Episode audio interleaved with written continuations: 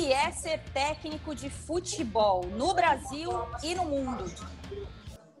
Uma profissão difícil que exige fatores como conhecimento e coragem. Para você ter uma ideia, no Brasil, a média de trabalho de um treinador varia entre 5 e 6 meses. O que é que dá para fazer em termos de retrospecto, não só resultado em cinco meses?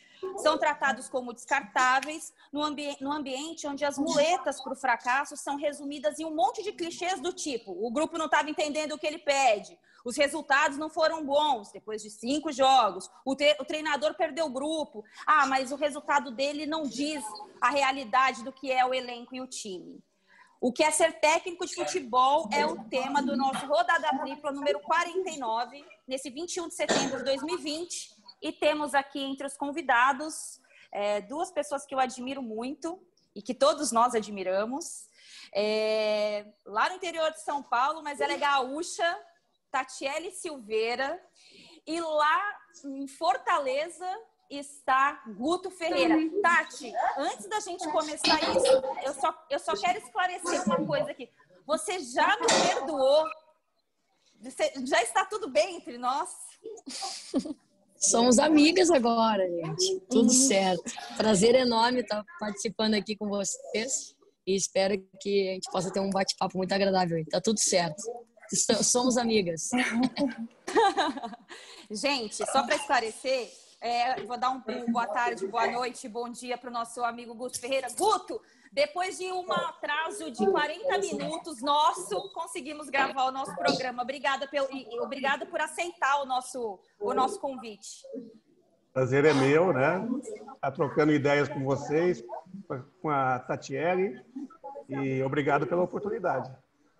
É, para a gente começar aqui o nosso debate, hoje acompanhado de Amanda Kestelman e Bárbara Coelho, só para situar a história, há, uns, há, um ano e meio, há um ano mais ou menos, teve uma convocação da seleção brasileira e que eu questionei o fato de algumas jogadoras de outros clubes não serem, não serem convocadas em relação a outros de outros clubes. E o que entenderam? Que eu citei a Ferroviária e citei a, a, a, uma jogadora da Ferroviária, mas não era nada contra a jogadora da Ferroviária mesmo, porque ela é craque, né, Tati? E aí todo mundo entendeu que eu estava atacando a Ferroviária, quando na verdade o problema não era a Ferroviária, mas sim por que, que jogadoras de outros clubes não eram convocadas naquele momento. Tatiele me chamou no, no Instagram, me deu uma bela bronca e aí nós começamos a conversar e nos entendemos e nos encontramos no final do ano passado no evento da Federação Paulista de Futebol. E graças a Deus tivemos a oportunidade de nos encontrar, nada como cara a cara para fazer valer a pena, né, Tati? Não, com certeza, com certeza. É, acho que a gente falou um pouquinho ali online, né?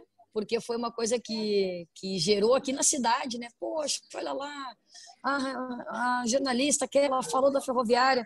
Mas eu falei, gente, acho que a gente tem que conversar. E quando a gente conversa, a gente esclarece, entende as, as dúvidas. E final do ano deu tudo certo. Falando pessoalmente, deu tudo certo. É isso. Guto, para você, o que é ser técnico de futebol? Por que, que você tomou essa decisão na sua vida, Guto Ferreira? ah, é uma história longa, né? Começa com 15 para 16 anos de idade, tinha uns, uns livros da, que vendia na banca de jornais, né, da, da É de Ouro, sobre futebol, aí você começa a ler. É, eu frequentava um movimento, é, é, uma, tipo uma ONG, né, no Colégio Salesiano, e o padre que tocava tudo, era um cara centralizador, saiu, entrou um outro, que não sabia nada de futebol e era um cara extremamente jovem e que queria delegar para as lideranças, né? a juventude que liderava essa ONG. E aí o pessoal de 14, 15, 16 anos assumiu, cada um assumiu um setor. Uns assumiram a parte religiosa, com catecismo, com missa, outro a parte de música, outro a parte de teatro, e o Guto assumiu a equipe de futebol sub-12. Né? Ali começou toda a história. Aí nós fomos cursar Educação Física, é, por incrível que pareça, jogávamos voleibol, é, jogávamos futebol também, mas é, de forma amadora, o voleibol semiprofissional, porque era a busca de tentar conseguir uma bolsa de estudo na faculdade. Não consegui a bolsa de estudo, tive que trabalhar, não jogava nada, nem futebol, nem vôlei, mas aprendi alguma coisa que a vivência do esporte, né? É, que eu sempre tive extremamente militando em todas as áreas do esporte ali, e isso me traz hoje é, é, algumas coisas importantes na, na carreira. Tati, antes da gente abrir para as meninas perguntarem, por que, que você, Tatiele, quis ser técnica de futebol? Ô, Tati, quantas vezes você ouviu, vai para a cozinha, vai lavar louça? E aí você foi lá e quis ser técnica de futebol, Tatiele? É, então, eu sempre joguei, né? E até conheci o professor Guto quando eu jogava ainda no Internacional. E, e a época nós tínhamos muito contato com os meninos, né? Na base, o professor Guto era o treinador dos guris. E aí tinha toda essa coisa, poxa, vai ir encontrar com eles. Então eu sempre tive esse contato com muita gente dentro do Inter, né? Na época que eu jogava. E eu fiquei muito curiosa. E a época minha mãe e os meus pais, na verdade, nós tínhamos uma troca. A gente podia, eu podia jogar futebol o tempo que quisesse, tudo, mas eu tinha que estudar. Então formei na escola, né, ensino médio, e na hora de escolher o vestibular para vou fazer o quê? Que que na época eu queria jogar, meu sonho era ser jogadora. Não tinha pensado ainda numa profissão. E aí os meus pais falaram: "Ah, não, tu tem que continuar estudando. Então presta vestibular, escolhe aí o que que tu quer fazer". Eu, ah, então eu vou escolher educação física, porque daí eu vou entender um pouquinho melhor como é que faz o treino. E aí comecei, me fiquei muito curiosa, comecei a perguntar para os treinadores como é que fazia, como é que não fazia. E, e nunca tive uma treinadora, né? A época que nós eu comecei no Inter, a Duda tinha acabado de voltar do, da Itália, se não me engano, e montou o projeto da primeira escolinha de futebol feminino em Porto Alegre. E aquilo era novidade, então, mas ela não dava o treino, ela ainda jogava. Então nós nunca tivemos uma treinadora, nós sempre tivemos treinadores. E aí aquilo foi me, me dando curiosidade, tive a oportunidade de, de trabalhar como estagiária na escolinha onde, onde nós, nós praticávamos, né? Nós treinávamos no mesmo campo, então de manhã o, o futebol feminino adulto treinava e à tarde era escolinha, era no Parque Gigante. Então a gente usava o mesmo campo. De manhã era a gente, de tarde eram as, as pequenininhas. Aí eu fiquei com aquela coisa, ah, eu quero aprender, quero aprender. Aí fiz a educação física, comecei a fazer educação física, tive a oportunidade do estágio lá dentro do clube mesmo. Aí eu, e nunca me interessei pela parte física, né? Eu não tinha curiosidade da parte física, eu queria saber por que, que o treino era aquele, por que que era e aí foi embora. E eu comecei a, me especificar um pouquinho mais na, na área. Bárbara Coelho e Amanda Kestelman, a bola tá com vocês. É, Gabi. Bora, gente, boa tarde, boa noite, bom dia, né? Não sei que horas a galera vai conseguir nos ouvir. Que privilégio ouvir dois treinadores que são referências no futebol brasileiro para a gente falar um pouco sobre essa sobre essa profissão que ela é tão ela é tão é, qual a palavra que eu posso usar? Eu não, vou, eu não quero usar ingrata porque a soa como pejorativo, mas ela é tão, é, ela tem, é tão difícil ter uma linha tênue para ela, né? Para o bem e para o mal, ela tem, ela tem avaliações muitas vezes, inclusive precoces. Eu falava antes de vocês entrarem com a Ana e com a Amanda poxa, como a gente não consegue avaliar tanto performance, como a gente fica tanto em cima do resultado, né? Como a gente tem essa dificuldade. Eu tô falando da gente que eu tô incluindo a gente como jornalista também, viu? Eu acho que muitas vezes a gente tem essa dificuldade e vai ser muito bom poder ouvi-los aqui para trazer a experiência de vocês e também o que vocês têm feito durante esse processo de carreira para amadurecer tudo isso, né? Assimilar o que é crítica, o que é construtivo, o que não é, o que, o que precisa ser desenvolvido, quem são as referências de vocês. Eu vou começar perguntando para a Tatiele, porque eu vi que ela começou a carreira como treinadora em 2008, né, numa equipe sub-17, a equipe do Porto Alegre. Depois você passou por Grêmio, Canoas, Guaíba, Internacional. E em 2016 você assumiu, inclusive, como auxiliar técnica da seleção sub-17. Eu queria que você falasse como foi o desenvolvimento da sua carreira, né, até chegar nesse processo de assumir uma equipe profissional, ser campeã brasileira pelo Ferroviário como você foi, e como é hoje para uma mulher chegar no mercado de trabalho e se tornar treinadora de futebol? Quais são os passos que ela tem que percorrer? É, eu acho que primeiramente é, é muita insistência, né? Muita resiliência, porque a partir do momento que tu entra num cenário muito masculino, tanto de, de, de jogadores como de treinadores, acho que treinadores ainda mais porque somos ainda minoria nesse nesse cenário. E sempre busquei, né? Eu tive, como eu fiz a educação física, tive muitos colegas treinadores. E aí foi muito legal que sempre que eu, que eu quis aprender, sempre que eu quis uh, buscar alguma uh, dúvida o pessoal sempre abriu as portas para mim. Ah, eu posso assistir o treino, posso aprender um pouquinho, posso conhecer. Nunca tive problema assim com quem conhecia, né? Me conhecia pessoalmente. Então eu fiz a minha trajetória como atleta, como eu falei, aí fui pro fui pro outro lado, né? Fui pro lado da, da do fora das quatro linhas. E, e foi um aprendizado muito grande. Eu, eu, trabalhei com todas as categorias de base e sempre com, com meninas. Então no sul dentro da, do projeto que eu trabalhei, sempre teve a partir de sete anos meninas. Então, eu trabalhei primeiramente como estagiária, né, começando, a, a, auxiliando o professor principal da turma, e isso foi me dando uma bagagem. Então, passei pelo Inter, passei pelo Porto Alegre, que era uma, a época um dos clubes que estava surgindo né, no cenário dentro do, do sul do Brasil e outras equipes que infelizmente acabam sendo emergentes, surgem um ano, no outro ano não tem mais. Isso acontecia muito no futebol feminino. E hoje, graças a Deus, nós já temos uma outra realidade. Então, cada projeto que ia surgindo, eu ia tentando, né, aprender mais, colocar as minhas ideias em prática. Fiz muitos cursos, fiz curso dos treinadores profissionais do Rio Grande do Sul. Procurei também uma, uma especialização, uma pós-graduação na Federal, né, em Porto Alegre, sobre futebol e futsal. Então, e, porque antes não existia ainda as licenças, né? Eram, eram cursos assim que nos davam um pouquinho mais de, de ideias. E fui levando essa trajetória porque cada, cada passo que eu conseguia, eu acho que era uma experiência a mais. Além do Brasil, eu também trabalhei nos Estados Unidos. Eu fiquei três temporadas fora. É uma experiência muito bacana que eu tive, porque quando a gente trabalha com futebol feminino, quem tem um pouquinho mais de, de bagagem ou sai, sai do Brasil fala, não, futebol feminino tu tem que ir para os Estados Unidos. É lá que elas são feras, elas são... Isso atrasou quando... muito o nosso futebol feminino, né, Tati? Isso atrasou Isso, demais assim, a gente ó, por aqui, né? É, tá, é, são outras ideias, né, Ana? É outra, é, é, lá é muito voltado junto com a parte educacional, né? Do, do high school, da universidade, coisa que às vezes aqui não é a nossa realidade ainda. Tomara que seja.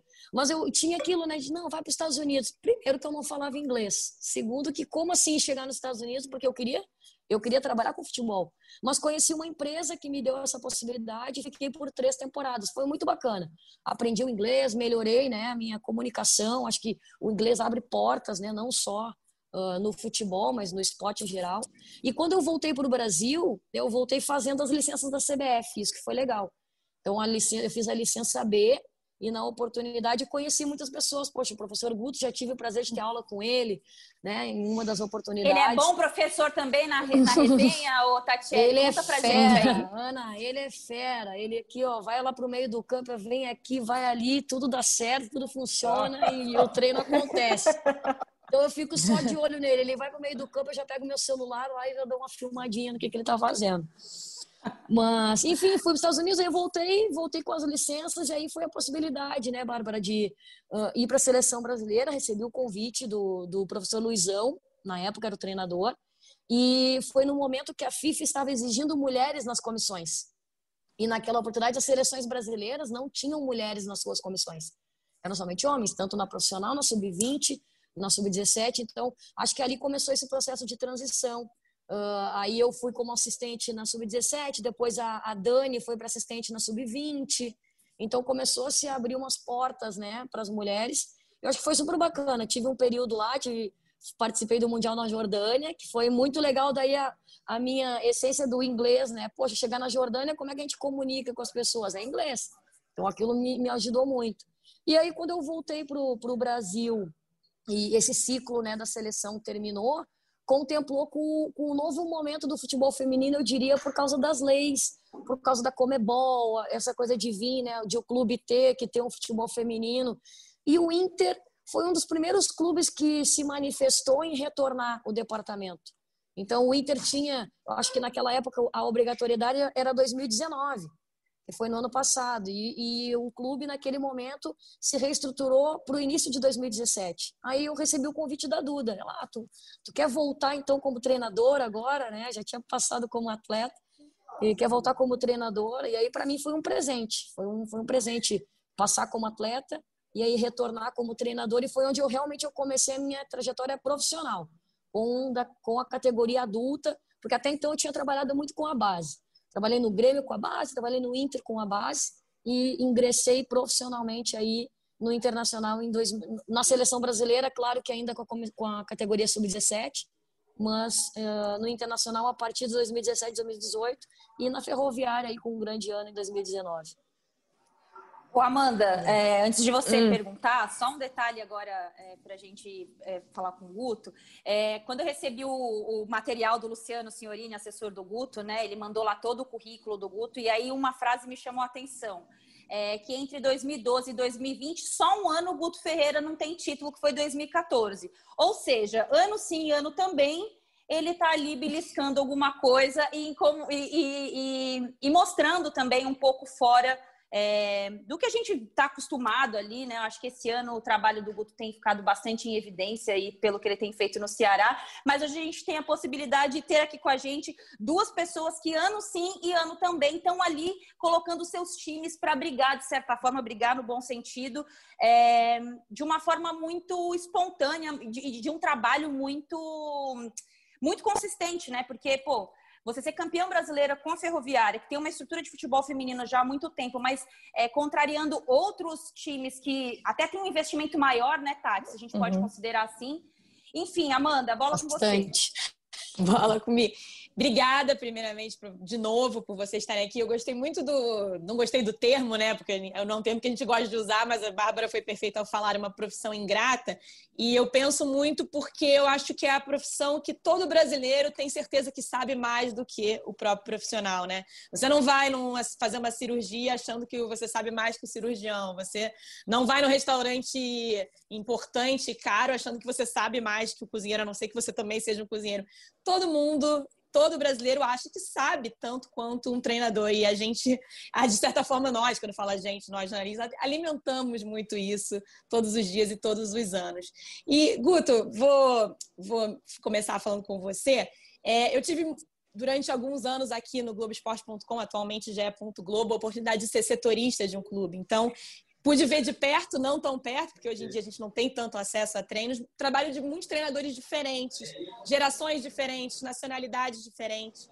E eu tenho a impressão, assim, tive a impressão nos últimos anos, que a gente, Brasil, futebol brasileiro, alimenta de é, estação em estação a criação de mitos de que agora a gente tem que apostar nesse perfil de treinador, agora nesse, agora nesse. Houve um período onde a ideia que funcionava era a ideia de um treinador jovem formado no clube. Você teve Carilli, campeão brasileiro, um bom trabalho do Zé Ricardo no Flamengo, Jair Ventura, próprio Thiago Nunes. Depois veio a muito pelo título brasileiro do Filipão com o Palmeiras, a ideia de que vamos é, prestigiar treinadores veteranos com história, Filipão, Abel, e Agora, enfim, pela onda do que aconteceu ano passado, muita questão do treinador estrangeiro cada vez mais. É uma tendência que vocês, treinadores, enxergam que acontece aqui no Brasil, de se criar mitos em estações no verão é uma coisa, no inverno já mudou. E existe uma fórmula certa para se dizer que é o momento para cada tipo de treinador? Que tudo passa pelos resultados, né? O resultado de quem ganha é sempre. Isso não é no Brasil, isso aí é mundial os treinadores brasileiros já tiveram dominando o Oriente Médio. É, quando se ganha um, um, uma Copa do Mundo, por exemplo, é, os países em geral que têm o futebol em desenvolvimento, que têm uma grana para investir, vão procurar o quê? Treinadores brasileiros. Né? É, aqui no Brasil, é, por exemplo, hoje a moda mundial é o treinador português. Por quê? Porque tem quatro, cinco, talvez até um pouquinho mais aí fazendo resultados. Né? Eles têm uma escola. Agora, todos são bons? Não. Todos são médios? Também não. Todos são Não. Tem a parcela de bons, de médios e de ruins. Como aqui dentro do Brasil também. É, é, como a nível mundial, como os espanhóis, que já foram também moda. Né? Os franceses também já passaram por isso a nível mundial. E o Brasil não foge dessa cultura, né? É, do momento. O momento de quem ganha, muitas vezes esse momento é, é, pode estar diretamente direcionado com as ideias que a mídia vende, né? É, porque as direções é, elas se sentem influenciadas é, por essa questão e se sentem apoiadas é, por essas teses que são lançadas. Então, quando ele, eles contratam alguém que foge da tese, ou ele dá certo, ou ele fatalmente ele vai ser criticado. Para fugir dessa crítica inicial, ele contrata dentro da tese que está sendo vendida para o momento. Né? Então, eu acho que passa muito por isso. É, é, é... então, quem está aí é, é, fazendo, formando essas teses aí, que presta atenção de formar tese com pessoas que são capacitadas, né? com o valor é, de quem realmente consegue ter trabalhos fortes, né? Agora, todo trabalho para poder ter resultado demanda tempo, né? A gente costuma dizer que até Jesus Cristo, até Deus, né, para fazer o mundo demorou sete dias. Ele que é o Todo-Poderoso, né? Imagina a gente é, é, com o futebol, né? Com o futebol. Eu já tive, eu já tive momentos que eu assumi o time na segunda-feira, eu dei um treino de 30 minutos e na terça eu fui é, é, é, é cobrado, né? E, e fui é, é, criticado como quem já tinha um trabalho de um ano dentro do clube. Infelizmente. É. eu, que acontece. Eu, eu queria ouvir de vocês dois um tema que eu tenho chamado a atenção durante esse ano, porque eu acho que existem, eu uso sempre essa frase que existem várias formas de competir. E recentemente a gente ouve, ouve, ah, muito na carona do que disse a Amanda, ah, é a posse de bola, a posse de bola, se você não tem a posse de bola, é, o seu time perde o jogo, e aí vão questionar porque você teve, só, teve menos posse de bola em relação ao adversário. Só que eu acho que a história do futebol, e para a gente ficar mais nos últimos anos aí, ela se mostra que é possível você competir com muita posse de bola e com pouca posse de bola. Você tem ali o Atlético de Madrid do Simeone, finalista de Liga dos Campeões, que não precisa ter a posse de bola e é um time extremamente competitivo. Como você também teve a Espanha na Copa do Mundo de 2018, com 70% de posse de bola e eliminada na primeira fase. Claro que também a gente já teve sucesso da Espanha, né? Não, não vamos questionar aí se deu certo ou não. Mas eu queria ouvir de vocês um pouco sobre isso. É, existem várias formas de competir, a gente está refém do clichê da posse de bola. Professor Guto, me fala sobre a final da Copa do Nordeste. Como é que explica esse, essa situação das várias formas de competir? E a própria Tati também na final do Brasileiro Feminino, quando conseguiu amarrar o Corinthians e foi campeã ali de uma forma extremamente competitiva com o time da Ferroviária. Eu acho que passa por isso, sim. Eu acho que o mais importante é a competitividade. Quando a gente coloca, e você está falando da, da, Copa do Nordeste, nós procuramos anular as principais é, é, positividades do Bahia e tentar jogar em cima é, dos erros que a gente provocava na equipe dele, né? deles, né? E dos espaços que eles nos cediam. E graças a Deus somos felizes. Você vê, nós não conseguimos provocar esses erros é, é, na equipe do, do Red Bull no, no, sábado. O Red Bull, ele conseguiu, é, nós erramos demais, né? Aí você vai fazer a avaliação final, eu estou aqui com a estatística, eu estava puxando aqui, nós tivemos, é, é, em termos de posse de bola, 57% contra 43%. Eles fizeram os gols e nos esperaram. Nós tivemos a bola, mas uma proposta enganosa da bola. Né? E nós não tivemos, até tivemos o poder de, de romper em um determinado momento, mas não conseguimos sustentar esse empate para controlar, para equilibrar a partida. Resultado final, levamos 4 a 2. Né? Aí você conta, foi um dos jogos que nós mais tocamos na bola, 467, mas com que propósito, com que objetividade? E tivemos é, é, 85% de passes certos mas passes certos de que maneira? Laterais. O, o, o Bragantino teve menos passes certos, teve 81%, mas foram passes objetivos, e tocou 351 vezes trocando passes, foi muito menos que a gente. E venceram por 4 a 2. E tem N jogos que nós tivemos a quem, né? E nós vencemos. Então, eu, eu acho que, que esses pontos de posse de bola é, é muito enganoso. Já, já para mim, já não é uma situação importante. O Brasil perdeu na Copa para a Bélgica e o Brasil jogou muito mais com a bola do que a Bélgica, só que quem foi objetivo foi a Bélgica. O que conta é quantas vezes você foi e conseguiu finalizar em situações importantes, né? de, de dificuldade para o adversário. É, Quantas vezes você teve precisão? É, é, é quanto do tempo você esteve no último terço do campo, dentro da área, quantas chances você teve dentro da área, enfim.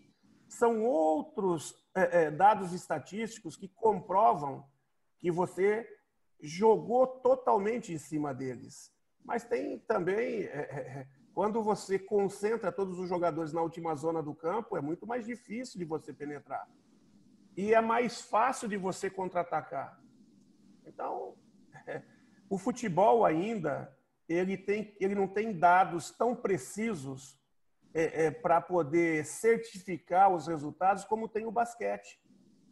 O basquete é muito mais. Porque de há muito tempo as estatísticas do basquete servem como parâmetros para escolhas de jogadores, para é, é, é, definir quais são as equipes é, mais qualificadas.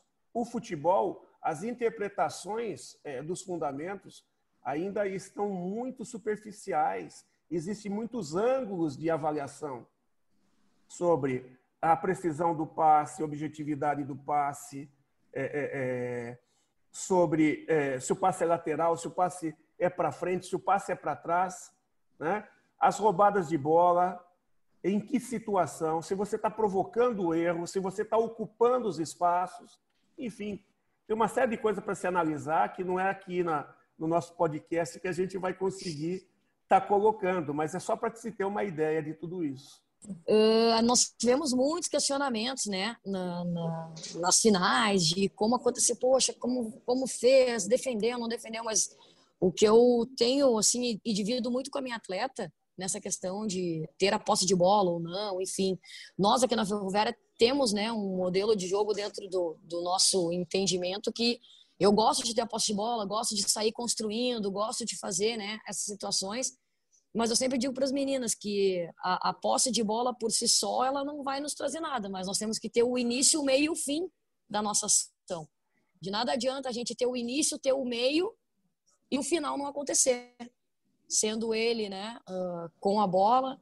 E aí elas, a gente tenta sempre levar muita tomada de decisão também para as meninas, né, nesse sentido de que em que momento ah, nós temos um modelo, nós temos uma maneira de jogar. E acho até que uh, quando tu tens um jogo decisivo, às vezes tu muda um pouquinho, porque tu tem a estratégia daquele jogo. Uma coisa é tu preparar a tua equipe para uma temporada, que tu tem um, um modelo. Nós temos ideias, nós temos comportamentos e a gente vai tentar sempre buscar o, o êxito dentro desses comportamentos. Mas quando se tem um jogo final, um jogo que, que, que, define, é claro que eu vou assistir um pouquinho que, quais são as fragilidades desse adversário, quais são os pontos fortes, quais são os pontos fracos. Será que eu tenho que fazer alguma manobra uh, num, num, em alguma fase do jogo? E quando a gente fala em posse de bola, eu estou falando somente de uma fase do jogo. Estou falando de, de, uma organização ofensiva. E o que acontece? Qual os meus comportamentos nas outras fases? O que eu faço quando eu não tenho a bola? Qual o meu comportamento quando eu não tenho essa, essa bola? O que, que eu quero que as minhas atletas desenvolvam? O que, que eu quero quando a gente roube a bola? Eu quero ser rápida, eu quero ser vertical ou eu quero ficar com essa bola de novo? Enfim, acho que são, são momentos. E dentro desses momentos, acho que a gente, a gente fala muito da posse e é só uma fase. E as outras? E eu sempre falo para as meninas que eu acho que é início, meio e fim. E quanto à final, fui muito criticada quando a Ferroviária abriu mão um pouquinho do modelo de jogar, né, de todo o campeonato para as finais. Ano passado eu tive nove jogos contra o Corinthians. E durante os nove jogos, uh, dos nove jogos foram sete derrotas e dois empates. Os dois empates me deram uma decisão de pênaltis. Criticou, então, mas onde é que está jogos... a taça? Onde é que está a taça? Então, nesses sete jogos, a gente enfrentou muito esse time, né? Poxa, eu falei, eu falei até pro Arthur, eu, cara, eu durmo e acordo pensando no que, que tem dentro dessa cabeça para eu saber o que, que vai acontecer. E aí é isso, de repente, naquele momento final, estrategicamente, eu tive algumas manobras que me levaram a ter um comportamento um pouquinho diferente. Mas isso em conjunto com o meu atleta, com o meu grupo. Ó, gente, vamos fazer isso, vai dar certo.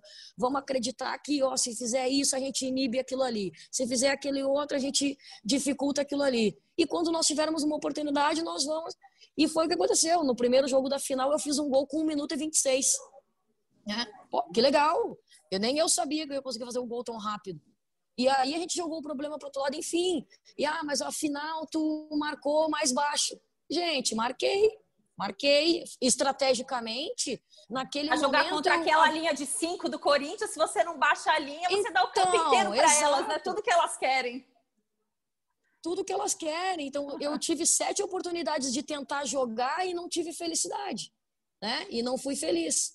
E na mesma semana que eu joguei a final contra elas, eu joguei a semifinal do Campeonato Paulista. Então, nós jogamos na quarta o Campeonato Paulista e no domingo a final do Brasileiro. E como que eu ia levar para o meu, meu grupo? Poxa, a gente joga na quarta uma coisa. Não, mas a gente teve estrategicamente alguns momentos que eu acho que os jogos finais e jogos de mata-mata, jogos decisivos, às vezes nos permitem fazer manobras dentro daquilo que tu já, já trabalha e, e, busca, né? Infelizmente é isso. Nós queremos o resultado. Nós queremos é o, o, ponto final que o futebol nos cobra, né? De uma maneira geral. Bárbara? Posso fazer um comentário? Posso fazer um Pode, comentário? claro. Eu acho que a grande virtude sua, né, foi a humildade de avaliar é, o poder da sua equipe para a estratégia montada. É, se você tentasse montar uma estratégia diferente, talvez a sua equipe não tivesse a capacidade que teve.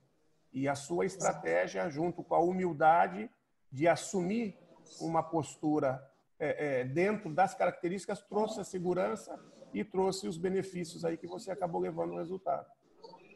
Obrigada, professor. Muito, muito curioso o Guto falar isso exatamente agora, porque a minha pergunta vinha para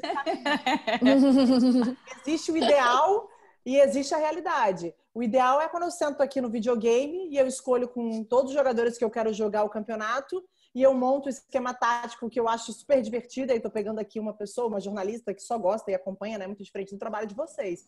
Vocês entram num clube com uma, uma instituição já formada vocês batalham por algumas peças e alguns jogadores com características que são interessantes para o jogo, jogo que vocês acreditam, mas não é sempre é possível vocês precisam trabalhar com aquele, com aquele material humano que vocês têm.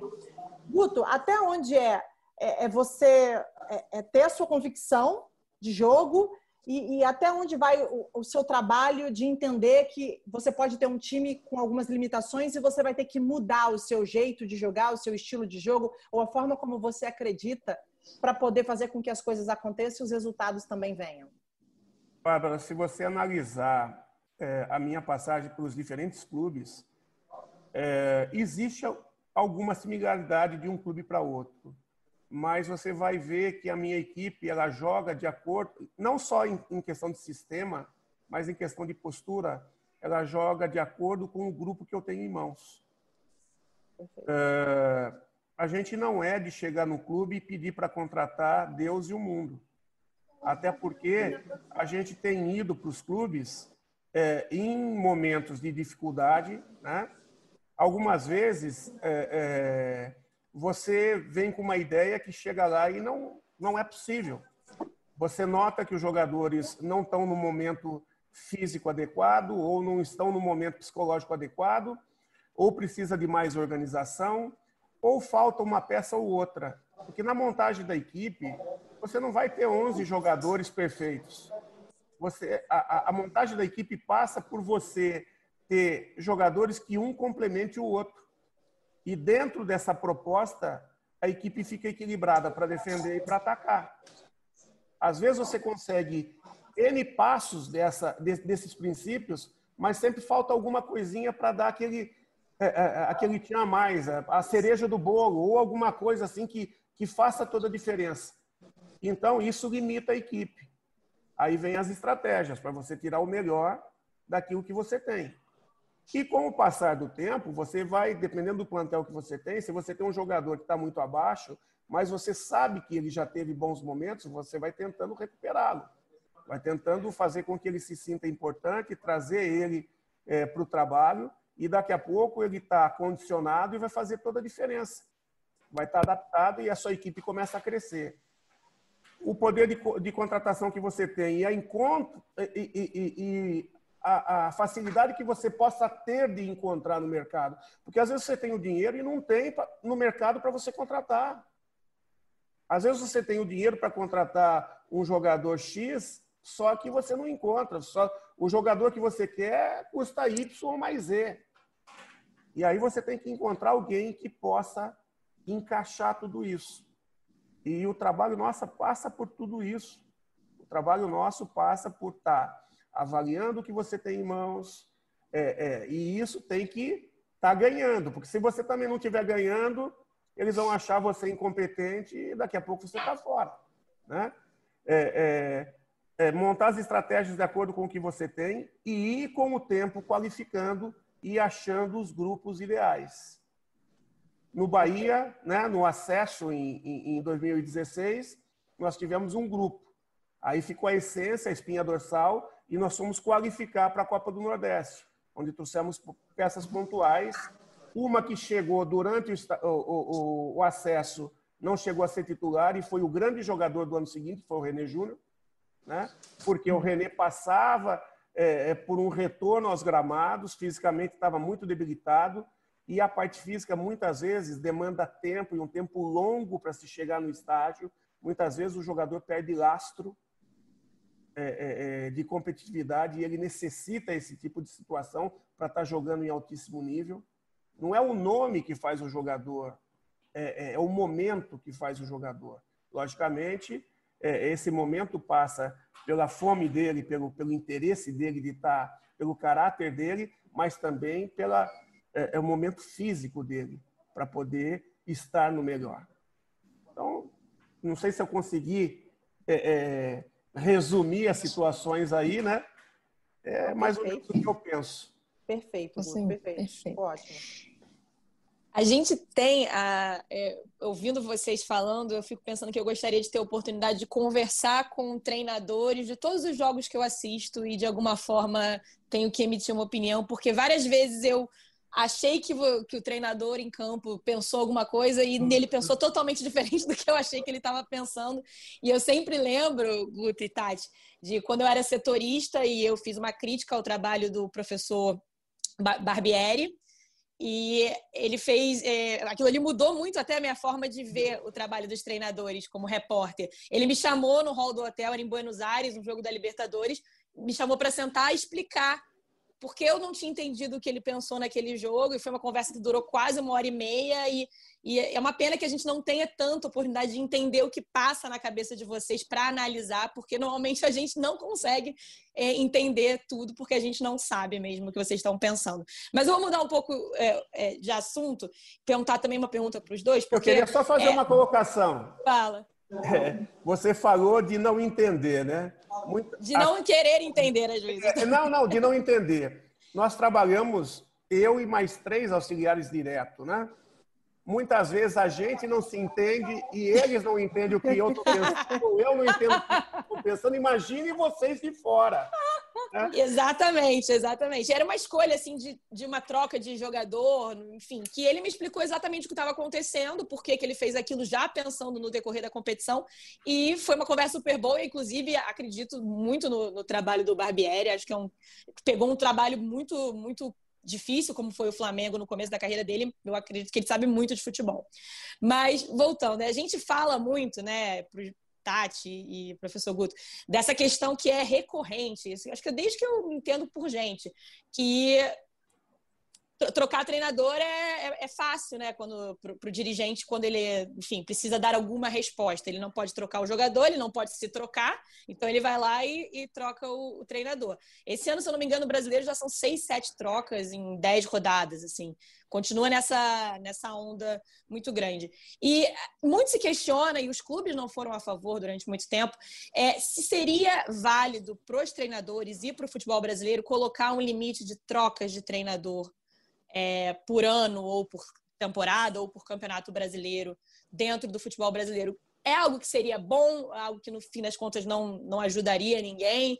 Como vocês acham que a classe né, vê essa possibilidade, essa discussão? Seria uma melhoria para a vida de todo mundo ou não? Bom, é, eu acho que isso tem que ser muito bem pensado e de uma maneira que seja direcionado as decisões para os clubes e que ela acabe afetando o treinador. E não seja direcionado para o treinador que acabe afetando os clubes. Porque senão eles vão continuar trocando e trocando e trocando e trocando, porque o problema deles é simplesmente transferir responsabilidade. não é buscar o melhor para o momento. Né? É, é, é... Tem muitos e muitos clubes que contratam o treinador com um perfil de, de, de plantel totalmente diferente das características do jogador, de estilo de jogo, enfim, uma série de situações. É... Se você não, não, não pontuar para o, para o clube você vai cessear o direito de trabalho do treinador, né? Que nós já temos aí o, o, o futebol no Brasil com limite é, é, de clubes e uma gama extensa de profissionais e que continuam se formando, né? mas a Série D não, não demora um ano, a Série C não demora um ano. Não... se você juntar o estadual com a Série D e com a Série C, você não tem um calendário anual. Né? E hoje nós temos, acho que, é, para cada vaga, contando todas as divisões, nós devemos ter no Brasil é, é, formados, né? Formados na licença A da CBF, nós devemos ter pelo menos quatro a cinco técnicos por vaga, se, é, incluindo categorias de base, se não for mais. Então você está cerceando o direito de trabalho do, do profissional, muitas vezes competente, né? e não está inibindo o clube. Então você tem que atingir o clube e atingir o treinador. Sendo assim, eu acho pleno, eu acho que é fantástico.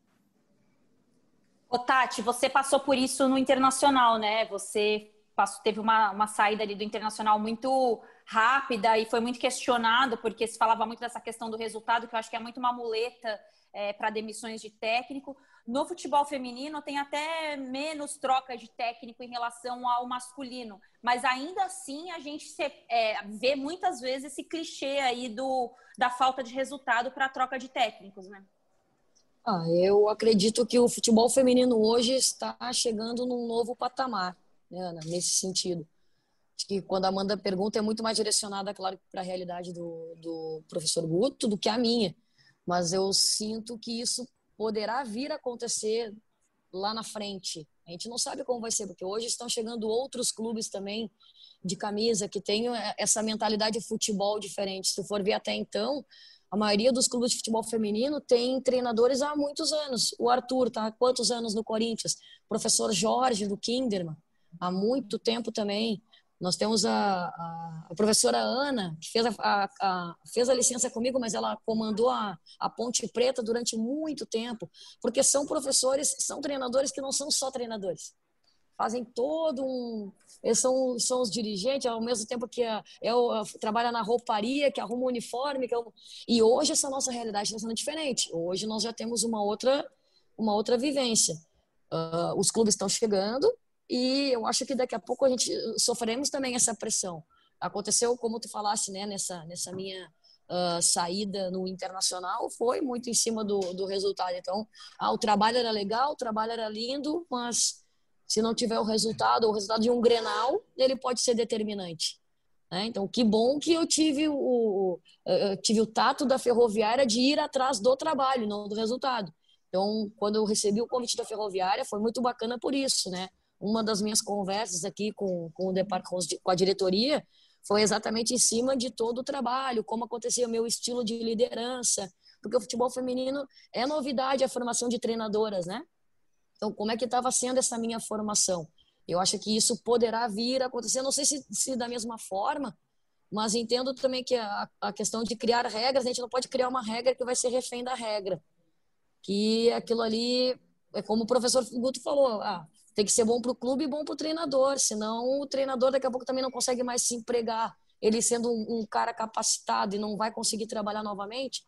Então é dois pesos e duas medidas, né? a gente tomar bastante cuidado, né? Mas acho que tem que ter algum tipo de, de, de alinhamento entre diretorias, que tem que saber o profissional que está contratando, qual é o estilo do seu treinador e o estilo do grupo que vai estar trabalhando. O treinador sempre vai querer tirar o melhor do seu grupo, mas será que a, a mentalidade, as ideias são, são concorrentes ou, ou discordam da, da, daquele grupo de trabalho. Acho que nesse sentido. O que eu não vi ainda foi treinador querer perder jogo. Até hoje eu não conheci ninguém. Se vocês conhecem alguém que entra ali na beira do gramado, pra... não, esse jogo eu vou perder, esse jogo eu vou errar na Isso. substituição, eu vou é, fazer acordei um afim de perder hoje, né? Hoje acordei. eu não tô afim. Hoje eu não tô afim, hoje eu vou perder. Eu não quero é. aprender, viu? É, mas é. Hoje eu acordei com uma vontade de ser xingada, né? É, não, hoje não quero dar certo, Pô. não. É. Eu queria abordar, é, para a gente também encaminhando a reta final do nosso, do nosso programa, é, um outro clichêzão aí que se ouve muito, recém, é, sempre se ouviu, mas acho que tem ficado até mais exposto nos últimos tempos, que é a questão da treinadora ou do treinador, o paizão. Ah, porque aqui é uma família. Eu, como repórter, ali no dia a dia, eu já vi clubes em que os jogadores odiavam o técnico, odiavam muito, e eles foram campeões. Chegou o final do ano ali levantando taça. E já vi também ambientes que os treinadores eram é, super amigo do dos jogadores, tinha uma relação muito além do campo e bola e que também não conseguiu conquistar nada. É, eu queria ouvir de vocês. Tem paisão ainda? Tem espaço para o paisão? Ou isso ainda é um clichê que muito da gente, da imprensa, ainda adota para justificar fracassos ou resultados que não sejam positivos? É, eu acho que o principal é o ambiente de trabalho. Eu acho que o paisão é um jargão usado, a família é um jargão usado para tentar passar para fora o ambiente que se vive. É um ambiente de respeito, de disciplina, né? E, e onde todos estão imbuídos de é, é, cumprir da melhor maneira possível as suas responsabilidades e respeito um ao outro dentro do ambiente de trabalho. É, quando eu falo de respeito, porque quando um cara está pensando mais nele do que pensando no grupo, do que pensando na equipe, ele está faltando com respeito com os outros companheiros. Ele, tem, ele pode e deve ter uh, uh, os objetivos pessoais dele, mas os objetivos do todo, né, da equipe, tem que sobressair sobre isso tudo.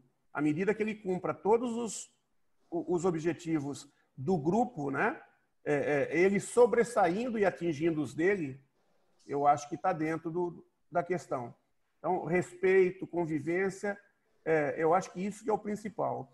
Quando você fala que um grupo é, é que não podia ver um ou outro, né? E, e, ainda foi campeão, é porque os caras tinham o foco na alta competitividade, mas dentro do trabalho do dia a dia se respeitavam. Né? É, e quando você fala que o paizão, precisa ver até onde vai esse paizão. Às vezes não é ali que está pegando. O que está pegando é que faltou qualidade ou alguém é, é, não conseguiu focar o suficiente, acabou errando, né? É, enfim, hum. Mais por causa disso. Né? Agora, ambiente bom, ambiente bom, dificilmente faz resultado muito ruim. Pode não fazer o objetivo principal, mas deve fazer um objetivo intermediário no mínimo. Ô, Tati, já ouvi falarem assim. Ai, errei isso agora. Tatiane vai comer meu pescoço. Fala isso aí, Tatiane. Como é que é esse ambiente aí? É, eu acho que todo estilo de liderança ele pode ser vencedor, né? Todo, todo estilo de liderança ele pode ser vencedor. Então, eu acho que a gente não pode é, é, eleger um que seja o estilo para ser o campeão eu sou eu sou muito enérgica, assim, eu tenho uma intensidade muito grande com a minha, eu com a minha sei bem. ali. e eu e é verdadeiro isso aí, eu pego pelo pescoço mesmo. Mas depende, mas eu, mas eu nunca deixei de faltar com respeito com a minha com a minha jogadora, mas eu acho que eu tenho um estilo mais agitado ou mais intenso. Isso não quer dizer que quem tem um estilo mais tranquilo, mais diferente do meu, não seja vencedor. Então todos os estilos em algum momento ele pode se sobressair e, e, é muito mais, acho que hoje em dia, às vezes nós pensamos muito no, na tática, na técnica, mas quanto, quantas vezes a gente ganha o vestiário na gestão das pessoas? Na maneira com que tu lida nas pessoas. E às vezes eu ganho o vestiário jogando, incendiando o vestiário e jogando para cima. E outras vezes o que eu menos preciso é jogá-las para cima. O que eu menos preciso é, é, é, é essa é, é, é o incendiar, é, é, é, manter um tom de voz. Então, eu acho que o, o, melhor é quando tu consegue controlar, ter todos esses estilos num só. Mas todos nós temos um predominante. O meu é agitado, não é, não é aquela paz. Mas assim como eu digo que ah, é o treinador que tem a posse de bola, ele é o vencedor, tá? E aquele que, como tu citasse o Simeone, que é um cara que joga reativo, também ele é vencedor. Então, acho que os, os estilos, acho que nos, nos leva muito é, o teu grupo, como o teu grupo reage e com, qual é a tua maneira da tua comunicação. A maneira como eu me comunico com o meu atleta, ele é determinante. Para que tenha entendimento, tenha confiança e a gente possa sentir os momentos de, de elevar, elevar nível, elevar voz, elevar intensidade, elevar. E é qual o momento que eu preciso, né? Ter esse autocontrole também de equilíbrio. Então, acho que cada um tem o seu estilo, mas todos os estilos são vencedores. Bárbara Coelho e Amanda Kesterman, uma pergunta para cada uma e a gente vai ter que encerrar o nosso rodado. Ai, que pena. Pô, que aula. Obrigada. Muito bom, muito bom. Mas a minha pergunta, na realidade, não é nenhuma pergunta, é uma sugestão. Eu queria que o Guto invertesse os papéis. Na realidade, eu não vou fazer o seu papel, não. Eu só vou fazer o que eu faço o nosso. É, como a gente se coloca... Eu tenho muito orgulho desse time aqui, porque a gente fala muito quando a gente coloca a imprensa com um papel fundamental no desenvolvimento de algumas teses e até prejudica, mesmo que não seja intencionalmente, trabalho de alguns treinadores, faz análises precoces, a gente se coloca nessa imprensa. A gente não fala vocês da imprensa, não. A gente se coloca porque a gente sabe que a gente tem muito que amadurecer e refletir na nossa profissão. O que mais te incomoda, Guto, em, é, relação ao nosso trabalho quanto às análises dos jornalistas é, diante do que vocês fazem? Como a gente pode melhorar e ter um entendimento melhor do que vocês fazem? Ah, é, é, é difícil, né? Porque não existe um padrão único. Existem pessoas que avaliam muito bem, outras pessoas é, é, é, que não conseguem fazer uma análise tão é, pontual, tão assertiva, né?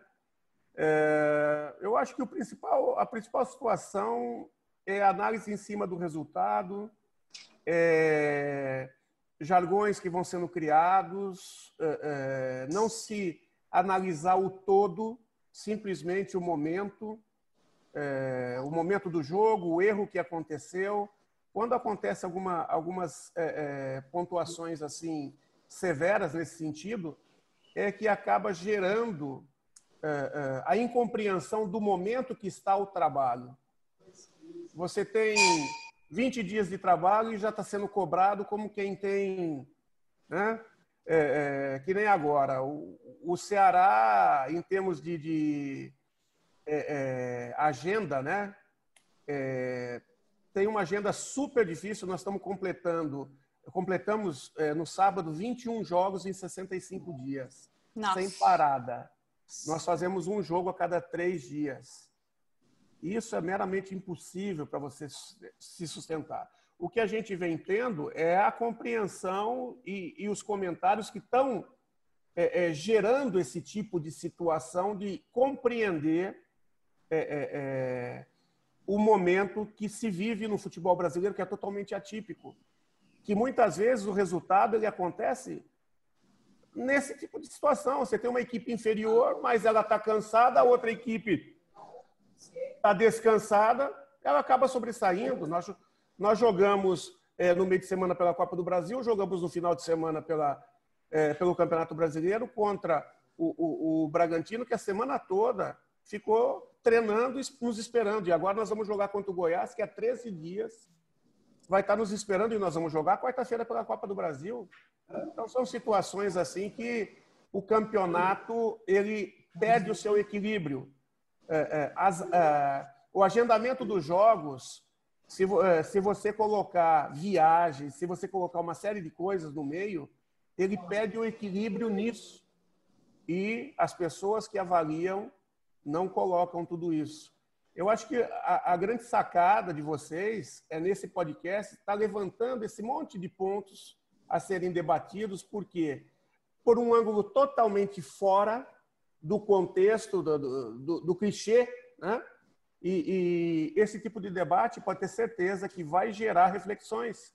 E as reflexões vão gerar é, é, é um, um, uma é, mexida nessa parte cultural. Porque muito, muito, muito do que a imprensa conduz, ela conduz em cima de uma cultura antiga ainda. O futebol mudou, o futebol é outro. Gente, professor Guto não dá, né? Ó aqui, ó, que amor! é isso. Muito bom. Posso encerrar com uma pergunta para Tati, Ana? Ana, nossa Pode. âncora. Pode sim, manda bala, manda bala. Tati, eu vou pegar até a carona no, na, última palavra, na última palavra que o professor Guto falou, cultura. E vou te fazer uma pergunta que há uns meses atrás, num mundo onde a gente podia conversar ao vivo e não usava máscara, eu fiz para a Pia, é, numa entrevista que a gente fez lá na CBF. Na última Copa do Mundo, duas é, treinadoras mulheres na final, né, na última Copa do Mundo Feminino, o Brasil, agora depois do trabalho mais rápido da Emily, tendo um processo aí com a Pia. E a pergunta é, parece até um pouco viajante se a gente olhar o contexto do mundo que a gente vive hoje, mas a gente tem que refletir e pensar se vai ser possível um dia. Vai ser possível um dia uma treinadora mulher como você é, ter espaço para treinar um time masculino? Você imagina Nossa. que o... estamos preparados É para essa conversa? difícil. E algum dia essa conversa vai poder existir algum dia? Olha, Amanda, eu, eu penso que depende de em qual lugar do mundo tu está. No Brasil, será? É isso aí. Eu como, como- onde? Porque nós vimos que eh, culturalmente, né, muitas coisas acontecem ou essas percepções de merecimento, de meritocracia, acontece muito vindo da Europa ou até mesmo dos Estados Unidos nesse sentido. Ah, mas ainda vejo que o futebol ele é muito dominado pelo, pelo, pelo meio né, do, dos homens, uma- da- do, do ter uma mulher treinando homens. Será que vai funcionar? Eu acho que no Brasil hoje nós temos exemplos de algumas treinadoras que trabalham com categoria de base. Se não me engano, a Chapecoense tem uma treinadora, não lembro o nome dela, acho que é Lívia. Mas aí eu, eu imagino assim, ó, até o sub-11, até o sub-12, o Brasil nos permite, como treinadoras, treinar meninos. A partir de 13, 14, 15 anos, quando eles entram num processo de transição profissional, eu já vejo que essa restrição ela, ela acontece. Então, de repente, vindo de, de fora do Brasil, poderá acontecer, como nós já vimos aí algumas treinadoras nesse sentido, mas realmente em altíssimo nível, num nível ah, de Copa do Mundo ou num nível de Champions League, será que, que isso aconteceria? Eu acho que a gente, vai, a gente precisa se, se educar melhor para que esse momento aconteça. Pegando até Mas sua a- carona, a treinadora, só, só para concluir, a treinadora da França na, na, Copa do Mundo do ano Isso. passado, ela Corinne chegou a treinar. É Corinne Diacre, ela chegou a treinar um, uma- um time de segunda divisão na França masculino, e ela, a grande reclamação dela era que toda vez que ela ia dar uma entrevista, a única coisa que batia era no fato dela ser mulher. Mas como é que você faz? Ninguém perguntava do trabalho dela em si, era Ninguém só perguntava do ser jogo. Era tudo uma Isso, grande curi- não. a, a vida dela era uma grande curiosidade, o trabalho dela gerava uma Mas curiosidade. mesmo né? assim, é, É. mesmo assim era na segunda divisão. Né? Exatamente, Não foi na exatamente. primeira divisão. Agora, Treinadora de só- seleção. só- Isso. Então hoje ela é a Hum. treinadora da seleção da França. né? Olha que legal. Mas acho que essas coisas acontecem. Mas hoje, eu acho que foi semana passada que anunciou também que duas jogadoras japonesas estarão jogando em times masculinos. Mas em qual nível isso está acontecendo, né? Eu acho que são passos, é, é degrau que a gente vai conquistando, mas precisamos muito da, da educação, né? Como o professor falou, é muito cultural, muitas, É. muitas decisões ou mu- muitas aceitações, e a gente precisa se educar para chegar nesse ponto. Ah, qualidade, conhecimento, eu não tenho dúvida de que as mulheres têm. Agora, se teremos esse espaço, essa porta aberta, eu agradeço todos os dias aqui na Ferroviária que acreditou no meu trabalho e hoje somos duas dentro do Campeonato Brasileiro Feminino. Eu estou aqui na Ferroviária, né, na minha segunda temporada, e a Paty está no Grêmio, também desenvolvendo uma, uma- um, um projeto, acho que pelo segundo ano. E olha que legal. Mas queremos oportunidade para outras, né? Outros grandes clubes acreditem no, no potencial de nós mulheres. Meu Deus, imagina uma mulher levantar um caneco do- comandando um time masculino de primeira divisão. Meu pai, ai que sonho. Sei É, nem o que eu da gente- faço, gente. Não, eu não tenho estrutura para isso. É, antes da gente encerrar, eu já estava me esquecendo aqui, mas não menos importante. Quando a gente pensou a ideia do podcast, a gente quis ouvir vários técnicos diferentes, diferentes do futebol. É, um, um técnico de Série A, um técnico de Série B, um técnico do futsal, um técnico do futebol feminino, no caso, a técnica do futebol feminino. Acho que é interessante a gente tentar entender um pouco mais das abordagens que tem dentro do futebol, porque cada campeonato tem o seu mecanismo, né? Ah, eu vejo às vezes as pessoas falando de uma forma até meio pejorativa do que acontece na Série C, na Série B, na Série D, né, antiga Copa Paulista, sem a menor noção do nível de competitividade que tem e de regularidade dentro dessas competições. Só para a gente encerrar com, esse, com essa participação interessante, que é o Luizinho Vieira, técnico do Volta Redonda, que disputa a Série C. Ele fala, claro, né, sobre os desafios de comandar um time na Série C do Campeonato Brasileiro. É, fala muito do ponto evolu de evoluir ainda por parte dos técnicos brasileiros. Eu acho que isso é o mais bacana, tanto que a gente consegue pensar em evolução profissional. E ele retoma um ponto que a gente falou, que o Guto tocou, né, que é a questão do tempo. O tempo para trabalhar. Cinco jogos você já tem que fazer seu time jogar bem. Vamos ouvir aqui o Luizinho Vieira, técnico do Volta Redonda. Ser técnico tem, tem facilidades, tem as dificuldades normais né, de, de qualquer profissão, é, mas eu sinto muito prazer em, em poder executar é, é essa profissão que é, que é uma das mais difíceis, né, em relação a, até a famosa cultura do futebol é, que vai atrás do resultado imediato, que, que muitas situações não dá tempo para poder trabalhar. E eu queria exaltar isso, né? Que a gente fez uma pré-temporada com muita qualidade no ano passado, é, que foram 58 dias, é, é, e a comissão técnica que foi achar o segredo, o equilíbrio do Volta Redonda com 52, né? Para a gente entender que o tempo ele é muito importante para poder fazer é, um ano bom, um ano diferente, um ano que o seu time possa é, ter uma produção como a gente vem fazendo aí ao longo de 2020, mesmo com a, com a pandemia, é, essa pré, essa pré-temporada ela te dá sustentação para poder ter boas ideias, né? E eu sinto orgulho do que a gente vem fazendo justamente por isso, né? E, e o futebol, como eu também fui atleta, ele te dá esse entendimento é, da parte emocional, né, de ter um controle absurdo em relação às cobranças, de, de, é, de, poder separar alguns pontos que são fundamentais, justamente para o técnico ter mais tranquilidade em relação à famosa cultura. Né? Eu acho que a gente tem alguns pontos para evoluir. É, os treinadores nos últimos anos é, estão né, evoluindo e procurando chegar num patamar diferente. Né?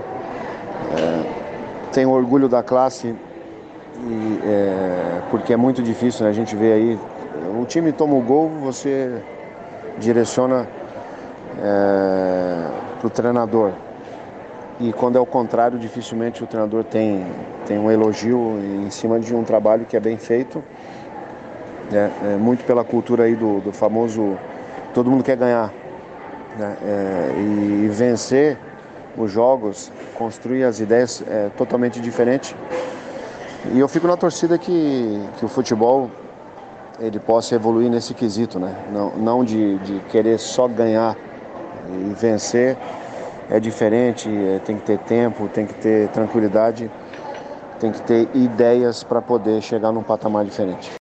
Tá aí o Luizinho Vieira falando um pouquinho sobre o trabalho dele no Volta Redonda. Bom, para a gente encerrar, Guto, Tati, eu queria agradecer muito a participação de vocês, essa aula aí que vocês nos deram, de poder. Eu acho que o grande papel dos podcasts hoje no Brasil é abordar o que a TV não dá conta de abordar, né? Talvez por falta de tempo, talvez por falta de interesse, mas eu acho que para a gente foi assim, muito, muito, muito importante.